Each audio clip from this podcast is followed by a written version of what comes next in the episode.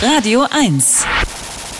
Die Profis. Wenn Sie Vegetarier sind, betrifft Sie das jetzt nicht, aber alle, die gern Fisch essen, sollten sich mal überlegen, von was sich äh, Meeresfische so ernähren. Meeresfische ernähren sich häufig von kleineren Tieren und vom Phytoplankton. Und dieses Phytoplankton, das wiederum äh, ernährt sich vom Kot von Walen unter anderem. Walkot ist ganz, ganz wichtig für Phytoplankton.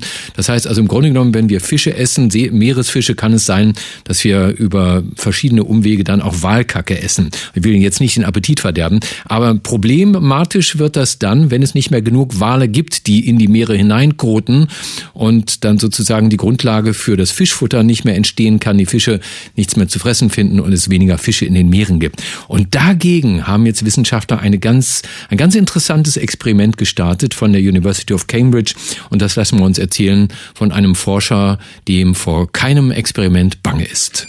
Er ist Mitglied des Komitees des IG Nobelpreises für kuriose wissenschaftliche Forschungen, Vorsitzender der deutschen Dracula-Gesellschaft und der bekannteste Kriminalbiologe der Welt. Dr. Marc Benecke, live auf Radio 1, die Profis. Einen wahlseufzenden schönen guten Morgen würde ich dir lieber Marc.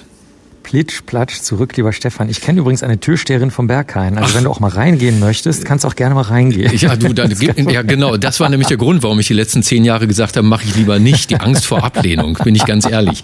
Marc, habe ich das so ungefähr richtig dargestellt gerade? So dieser, dieser Kreislauf da oder war irgendwo was, wo du sagen würdest, da musst du eingreifen jetzt? Nee, das stimmt, aber es ist was anderes Interessantes zufällig dabei noch rausgekommen. Man schaut natürlich schon seit 1960er, 70er Jahren nach den Energieflüssen und Nährstoffflüssen in Gewässern und an Land und so. Das haben auch alle im Schulbuch schon mal gesehen. Meinetwegen Wasser verdunstet ne, und dann kommt so anders wieder runter. Und das gilt natürlich auch für Stickstoff zum Beispiel, Phosphor und Eisen, die wichtig sind. Das kennt man von Pflanzen. Wenn die irgendwelche bestimmten Bestandteile nicht kriegen, dann verkümmern die. Du weißt es natürlich, weil du ja selber äh, Pflanzen züchtest, besser als andere. Aber andere haben das schon mal gesehen, dass die dann so mickrig und braun werden. Und das gilt eben auch für die Kreisläufe im Meer.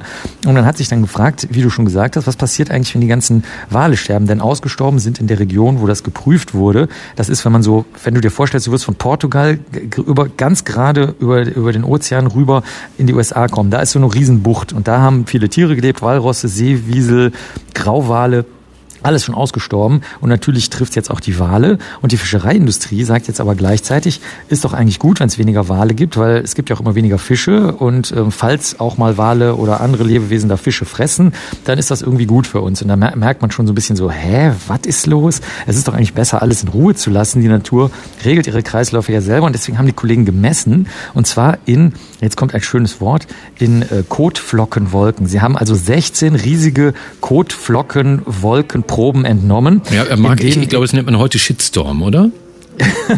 Ja, Shit Wolkenstorm, genau. Völlig richtig. Und die sind, die sind interessanterweise an der Oberfläche des Wassers, weil die Wale gar nicht so gerne tauchen. Die tauchen nur, wenn sie wissen, dass sie da unten was zu fressen kriegen, weil es so anstrengend ist zu tauchen. Und oben, das wurde beobachtet, haben sie viel mehr Stoffwechsel als unten, obwohl sie unten fressen. Und sie bewegen sich oben viel weniger. Also hat man gesagt, okay, dann chillen die da und verdauen offensichtlich und scheiden dann da diese Kotflockenwolken auf.